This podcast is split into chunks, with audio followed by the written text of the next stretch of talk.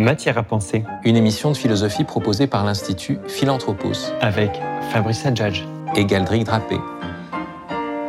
Aujourd'hui, 20e épisode de notre saison sur les pères fondateurs de la pensée occidentale, avec Plutarque et la question Le sage se laisse-t-il guider par une voix intérieure? Socrate est le père de la philosophie et donc le premier à s'être dégagé de la superstition et à, et à poser la raison comme premier principe de l'action humaine. Et néanmoins, Platon ne cesse de nous le rappeler, Socrate avait en lui un daimon, un démon, non pas au sens chrétien du terme, mais au sens d'une voix intérieure, peut-être même d'un ange gardien. La faveur céleste m'a accordé un don merveilleux qui ne m'a pas quitté depuis mon enfance, dit-il. C'est une voix qui, lorsqu'elle se fait entendre, me détourne de ce que je vais faire et ne m'y pousse jamais. Ailleurs, Socrate parle d'un signal divin qui m'est familier ou d'une puissance divinatrice. De quoi s'agit-il? Comment l'homme rationnel, par excellence, peut-il se laisser guider par une puissance irrationnelle?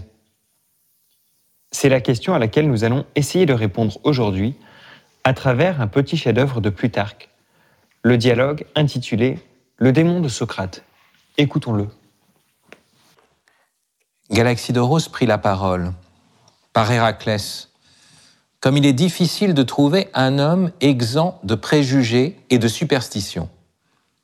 Les uns sont atteints malgré eux de ces maladies par naïveté ou par faiblesse d'esprit, les autres, pour avoir l'air de gens pieux et supérieurs, prétendent agir par inspiration, en couvrant ce qui leur passe par la tête avec des songes, des apparitions et toutes sortes de faux semblants.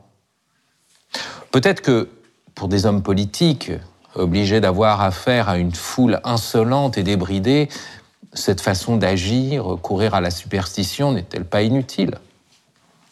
Grâce à, elle, à cette superstition, ils, ils brident la multitude. Ils la font changer d'idée et la tirent dans le sens de leur intérêt. Mais pareils procédés sont non seulement indignes d'un philosophe, mais contraires à l'essence même de la philosophie. La philosophie fait profession d'enseigner rationnellement tout ce qui est bon et utile. Comment aurait-elle recours au Dieu pour expliquer les principes de nos actions? Comment mépriserait-elle la raison? Comment dédaignerait-elle la méthode démonstrative qui passe pour sa principale force afin de se tourner vers les prédictions, les visions nocturnes, les fantômes ou le plus médiocre et souvent porté par le hasard autant que le meilleur? Votre ami Socrate mon cher Simias, me paraît avoir adopté un style d'enseignement et d'expression plus conforme à la philosophie, choisissant cette simplicité sans phare qui était la sienne, qu'il considérait comme un trait de l'homme libre et comme étant le plus en accord avec la vérité. Et quant à l'obscurité pleine d'enflure qu'il appelait la fumée de la philosophie, il la chassait, la renvoyait aux sophistes. C'est alors que Théocritos intervient. Quoi donc, Galaxie d'Oros Mélétos t'aurait-il fait croire à toi aussi que Socrate méprisait les choses divines? Car c'est là ce dont on l'accusait devant le tribunal des Athéniens.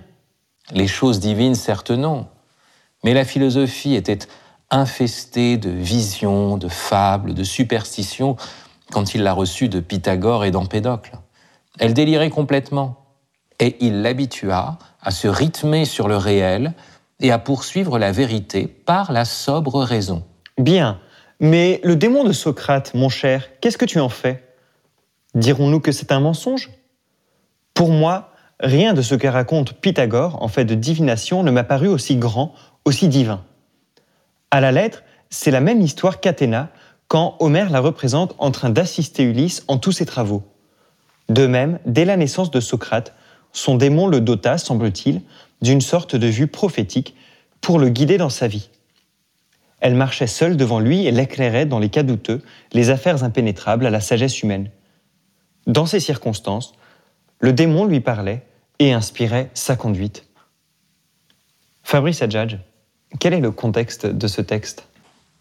Alors c'est un, texte tiré euh, du, démon de Socrate, qui est un texte euh, assez singulier, alors un, texte assez connu de, Plutarque, euh, singulier parce que euh, on pourrait croire qu'il est fait de, briques et de brocs. Hein. Il y a une discussion sur le démon de Socrate, mais il y a aussi une discussion par rapport à l'inscription sur le tombeau d'Alcmène qu'on aurait redécouvert, enfin presque plus ou moins profané du fait des Spartiates. Mais surtout, le contexte premier, c'est la libération de Thèbes, qui était sous domination, sous occupation, sous tyrannie euh, de, Sparte. Euh, c'était en l'an 379 euh, avant Jésus-Christ. Et c'est une libération qui est en cours, c'est-à-dire que un, certain Archidamas lance le, dialogue et interroge Caphisias, qui a été un des conjurés de cette libération. Donc le peuple euh, de Thèbes, le peuple béotien, était sous domination euh, spartiate.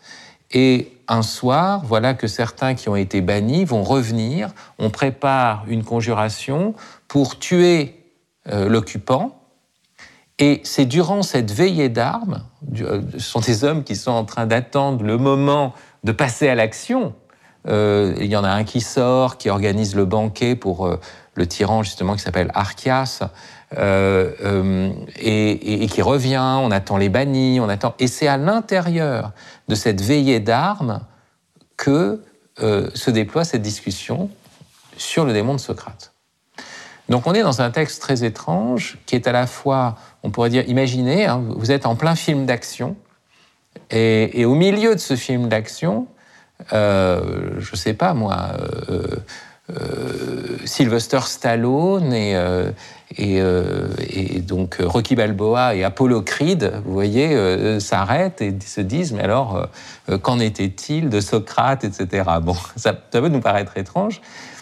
Et, en réalité, c'est un texte extrêmement profond parce que un de ses enjeux, bien sûr, c'est la question de la libération et de la liberté. Se libérer politiquement, mais cela ne vaut rien si on n'est pas capable de se libérer spirituellement donc l'articulation de ces deux libertés, l'articulation entre le fait aussi que ces deux libérations sont des combats. Il y a un combat de l'âme contre les vices, contre les mauvais penchants, contre les passions, contre l'injustice, pour pouvoir se libérer.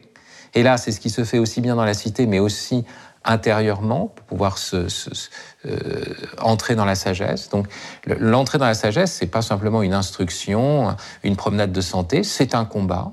C'est une affirmation très forte. Euh, l'articulation entre la vie active et la vie contemplative, et, ça c'est vraiment remarquable.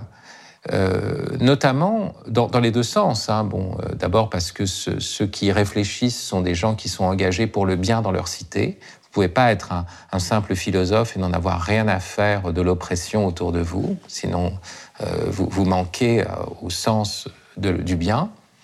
Mais inversement aussi, la décision de bien agir dans la cité fait l'objet d'une conversation, de telle sorte que la prudence est toujours liée à une décision, on pourrait dire, collective.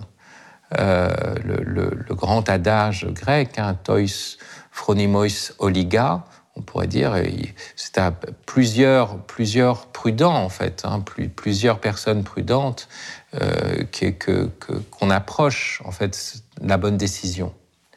Et c'est pour ça qu'il y a ce dialogue avec des personnes qui n'ont pas les mêmes positions par rapport à la conjuration.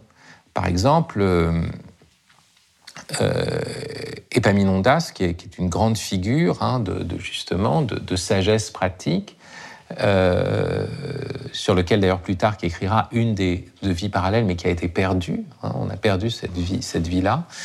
Euh, eh bien, euh, lui dit je ne veux pas participer aux actions où vous allez tuer des gens, parce que forcément, Archias, qui est spartiate, a des amis, qui, qui s'est fait des amis parmi les Béotiens, parmi les habitants de Thèbes, donc ça voudrait dire que je vais tuer des concitoyens. Et moi, je veux bien être avec vous pour accueillir les bannis, mais je, n'irai tuer personne, par exemple. Et, alors, ils essayent de le convaincre, d'autres n'y arrivent pas, etc. Et on voit une sorte de diversité d'avis qui permettent aussi, vous voyez, donc, donc même pour, pour arriver à la bonne action politique, il faut aussi philosopher. Donc ça va dans, dans, dans les deux sens. Et, euh, non, et puis l'autre point d'articulation majeur ici, c'est l'articulation du philosophique et du religieux. Donc texte très étonnant, parce qu'il va contenir un mythe, il va contenir des descriptions de rituels religieux, euh, mais il va aussi euh, insister sur l'importance de la philosophie. Alors on pourrait croire que la philosophie, ben, c'est agir par sa propre raison, c'est l'autonomie du sujet, et voilà que tout d'un coup, il nous dit non, le plus grand philosophe, euh, le philosophe par excellence, était aussi un homme religieux. Était aussi un homme religieux d'une manière un peu particulière. En tout cas, il était en lien avec une sorte d'esprit, de voix intérieure. Est-ce que c'était lui? Est-ce que c'était pas lui? Donc après, il y a toute une discussion sur la nature de ces démons. Qu'est-ce que c'est que ce daimon? Euh, Un mot très important puisque le mot bonheur en grec se dit eudaimonia, donc ça veut dire avoir eu un bon démon. Donc vous voyez, la résonance de ce terme va, beaucoup plus loin euh, que, ce qu'elle peut avoir pour nous aujourd'hui. Fabrice Adjadj, cette euh, première euh, prise de parole par Galaxy Doros est, est impressionnante dans son actualité, puisqu'on retrouve la plupart des accusations qui ont été faites à la religion et notamment au christianisme dans, l'histoire, qu'on pense euh, à l'accusation politique, euh, qu'on pense euh, au côté déraisonnable de la, ou anti-rationnel de, la foi. Oui, je pense quand même ça va, ça va plus loin. C'est-à-dire, bon, effectivement, ce, qui est, ce qui est génial dans, dans la réponse de, de Théocritos à la Galaxie de Rose, c'est que Galaxie de Rose dit en gros, euh, Socrate était un défenseur de la raison, un vrai philosophe, et euh, c'est pour cela qu'il nous a débarrassé des superstitions et, donc, du, en gros, de la, religion, enfin, de la religion populaire. Et alors, euh, Théocritos lui dit Ah oui, mais si tu défends comme ça Socrate, tu fais partie de ses accusateurs. C'est drôle. Il, croit qu'il défend Socrate et en fait, il l'accuse. Et pourquoi est-ce qu'il l'accuse? Parce que justement, Mélitos, dont vous avez parlé, a accusé Socrate non seulement de corrompre la jeunesse, mais de remettre en cause le culte des dieux, et donc d'être un, personnage irreligieux. Et, et, là, on voit que Socrate, dit Théocritos, n'était pas un personnage irreligieux. Donc l'idée, c'est que euh, la science et la religion peuvent grandir ensemble et non pas s'opposer. Cependant, il y a un autre aspect qui est non pas, je dirais, par rapport à l'attaque extérieure de la religion, mais plus par rapport à une critique intérieure à la religion, Qu'est-ce qui se passe quand quelqu'un dit euh, tu dois faire ceci, même si c'est irrationnel, j'ai reçu l'inspiration de l'Esprit Saint Parce que aussi, euh, cette remarque de Galaxie de Rose, c'est aussi par rapport aux abus spirituels. Vous avez eu des mecs dans des communautés qui disaient euh, non, non, mais c'est pas moi qui parle. On va discerner ensemble ce que veut l'esprit pour toi. Et après, on est dans une logique de pure transparence on disait que c'était l'Esprit Saint qui parlait, mais ce n'était pas moi, le chef, qui te disait euh, fais ceci ou cela, voilà, parce qu'il faut obéir, on est une communauté. Non, ça devenait l'Esprit Saint. Et, donc, il n'y avait plus de discernement rationnel, de sens commun. On était dans une sorte d'hyper-mysticisme, etc. Donc, la remarque de Rose est très forte. Qu'est-ce que c'est que cette voix intérieure? Est-ce que c'est pas une illusion? Est-ce que c'est pas un fantôme? Est-ce que certains, il le dit, il y a ceux qui sont naïfs, donc qui se laissent manipuler, qui attendent des voix intérieures. Et puis il y a ceux qui sont extrêmement rusés, qui utilisent cette logique de la voix intérieure pour justifier tout ce qui leur passe par la tête. Donc, vous voyez, ce qui, est impressionnant, euh, quand on disait que, que Plutarque était vraiment un lieu majeur de la pensée, c'est l'actualité de ce texte. Vous écoutez Matière à penser, une émission de philosophie proposée par l'Institut Philanthropos, avec notre question aujourd'hui le sage se laisse-t-il guider par une voix intérieure? Fabrice Adjadj, euh, ce dialogue entre, entre, foi et raison, où la foi n'est pas incompatible avec la raison, mais aussi d'une certaine manière la raison semble nécessaire à la foi, euh, nous fait penser aussi à, voilà, au pape émérite défunt, euh, qui disait justement qu'aujourd'hui, il y avait une, certaine nécessité de la foi pour retrouver euh, foi en la raison, et qu'aujourd'hui, il fallait être, euh, d'une certaine manière, il n'y avait plus que le, christianisme qui offrait une, foi en la raison. Oui, on pourrait dire ça, mais, ça veut dire qu'il n'y a, a, même plus de paganisme, puisque finalement, euh, le, paganisme. Alors, il faut faire attention, parce qu'ici, on est dans. Si on parle de foi, on est dans un registre typiquement chrétien. Si on parle de religion et de philosophie, on, est plutôt dans un registre, on pourrait dire, païen encore. Là, la foi est quand même quelque chose de, de très spécifique au christianisme. Mais ce que je trouve vraiment fort ici, c'est qu'on assiste dans ce texte de Plutarque vraiment à une, naissance aussi de la théologie. Euh, et, donc la théologie chrétienne, qui est, vraiment le, moment où la raison, où la foi, en fait, euh, n'est pas ce qui s'oppose à la raison, mais au contraire ce qui pousse la raison à aller au-delà d'elle-même, puisqu'elle propose des mystères euh, dont on est assuré que venant du Dieu qui est créateur de la raison, ils ont une intelligibilité, mais une super intelligibilité qui fait qu'on doit toujours chercher plus loin. Et donc la théologie va employer la raison pour essayer voyez, de, se mettre à la poursuite de, de, la foi. Voilà. Euh, donc le, credo ut intelligam. Et, et donc on, est vraiment dans cette démarche où on cherche à, comprendre précisément à partir de la foi. Et, ce qui est très intéressant dans le texte de Plutarque, c'est qu'on est dans une situation où effectivement il y a une critique de la pure superstition. Il faut passer par le crible de la raison, mais il va s'élaborer une théologie où on reçoit l'héritage de la religion pour dire mais qu'est-ce que ça veut dire? Et la, et la, question autour du démon de Socrate tourne autour de ça parce qu'il n'y a pas dans ce texte une position absolue. C'est ça qui est très étonnant. Galaxidoros, qui maintient son côté un peu empirique, rationaliste jusqu'au bout, d'une certaine façon, on n'entend pas être convaincu à la fin, va dire une chose euh, incroyable. Enfin, en fait, le démon de Socrate, c'était un éternuement. Alors euh, tout d'un coup, euh, l'inspiration, c'est la sternutation. C'est vraiment éternuer, c'est ça qui va nous, nous inspirer. Et il dit oui parce que il va dire, vous voyez, c'est comme quand vous avez, il dit le, démon de Socrate n'était qu'un éternuement, voilà ce que dit Galaxidoros. Ainsi, quelqu'un éternuait-il à sa droite, devant ou derrière lui, cela le poussait à agir. Mais si on éternuait à gauche, il y renonçait. Quand il éternuait lui-même, si c'était au moment où il se disposait à agir, l'éternuement le confirmait dans son intention. Mais s'il était déjà en train d'agir, l'éternuement le retenait et arrêtait son impulsion.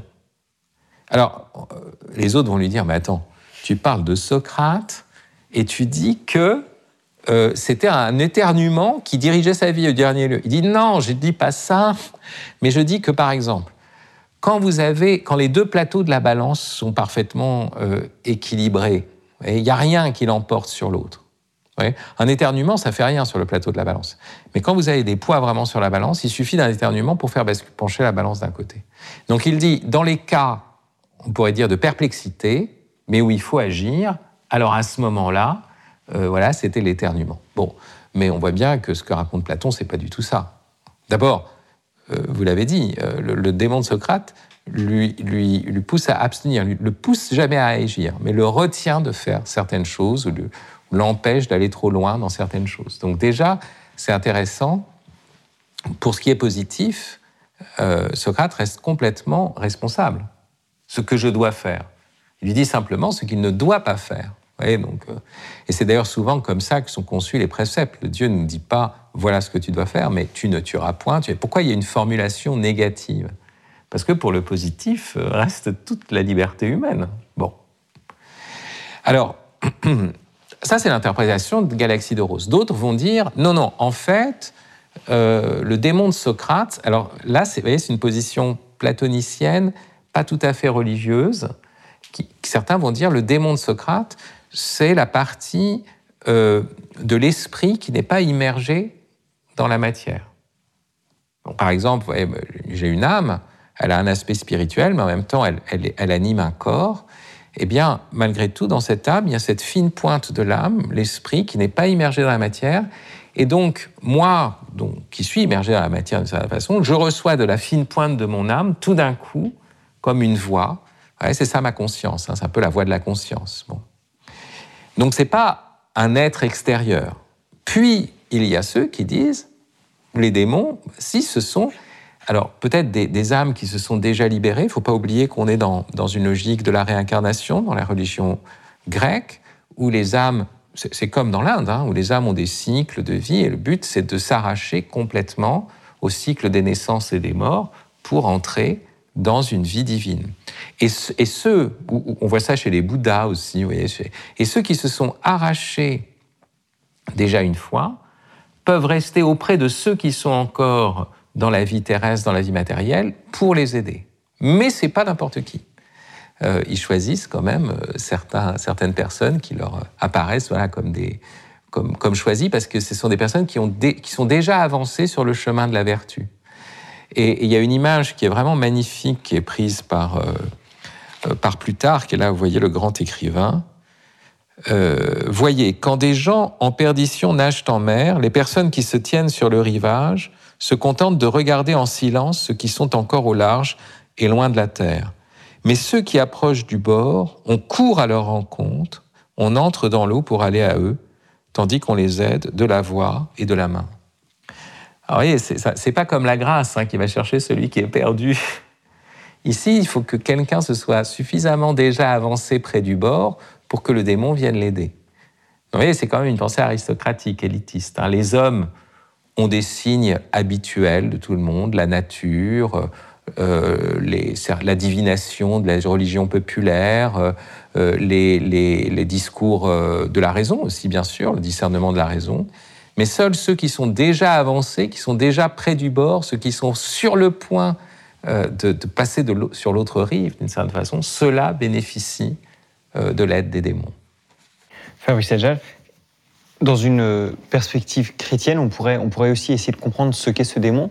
Est-ce qu'on ne pourrait pas y voir euh, une certaine préfiguration de, ce que plusieurs, et notamment Augustin, appelleront le, maître intérieur?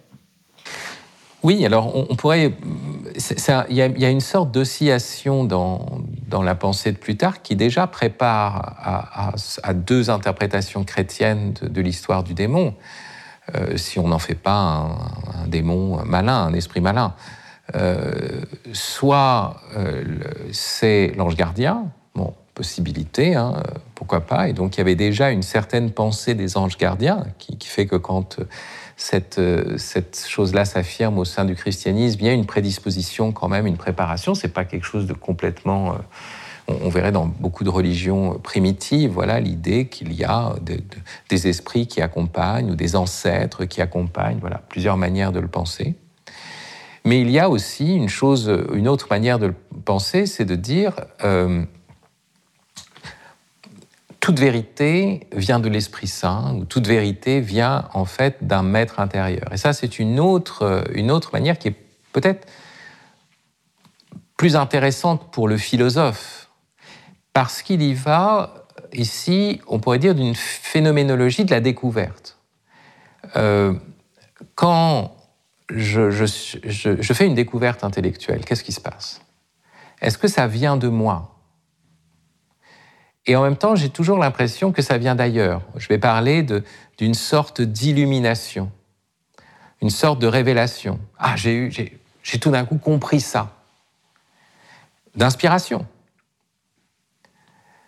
Et Augustin va en quelque sorte faire de la notion de révélation euh, non pas un cap exceptionnel, particulier dans la connaissance naturelle. Vous voyez, on connaît, on connaît par la nature, et puis il y a cet événement de la révélation qui fait que tout d'un coup fait irruption quelque chose qui est au-delà de la nature, le surnaturel. Euh, ça, c'est des théorisations, je dirais, plus tardives et qui même chez saint, Thomas d'Aquin ne se trouve pas exactement comme ça, parce qu'il dira même les connaissances naturelles viennent de l'Esprit Saint. Donc l'Esprit Saint nous fait connaître voilà, par un mode peut-être naturel, et puis aussi par un mode surnaturel euh, qui, passe bien sûr par les Écritures, etc. Mais la thèse d'Augustin, c'est de dire, au fond, euh, la révélation, c'est ce qu'a très bien montré Jean-Luc Marion hein, dans, des livres récents, notamment son, grand livre, hein, d'ailleurs, La révélation. La, révélation, c'est quelque chose qui est de l'ordre de toute découverte intérieure. Euh, on est dans un registre aussi un peu platonicien, mais, où la différence avec Platon, peut-être, c'est que euh, ça vient d'ailleurs et je découvre quelque chose toujours parce qu'il y a quelqu'un quelqu'un qui n'est ni une autre personne extérieure à moi, ni un fantasme qui serait en moi, mais quelqu'un qui m'attire, qui, qui m'entraîne à la connaissance. Voilà, ce maître intérieur. Et, vous voyez, euh, chez saint Augustin, dès lors, toute connaissance, même la plus intime, la plus intérieure, est toujours en relation avec un autre, toujours en relation avec un maître. C'est pour ça qu'il dira, dans la découverte, nous sommes tous condisciples de la vérité. Même le maître est un condisciple parce qu'en réalité, tout vient de ce maître intérieur. Alors est-ce que la notion de démon de Socrate va vers cela?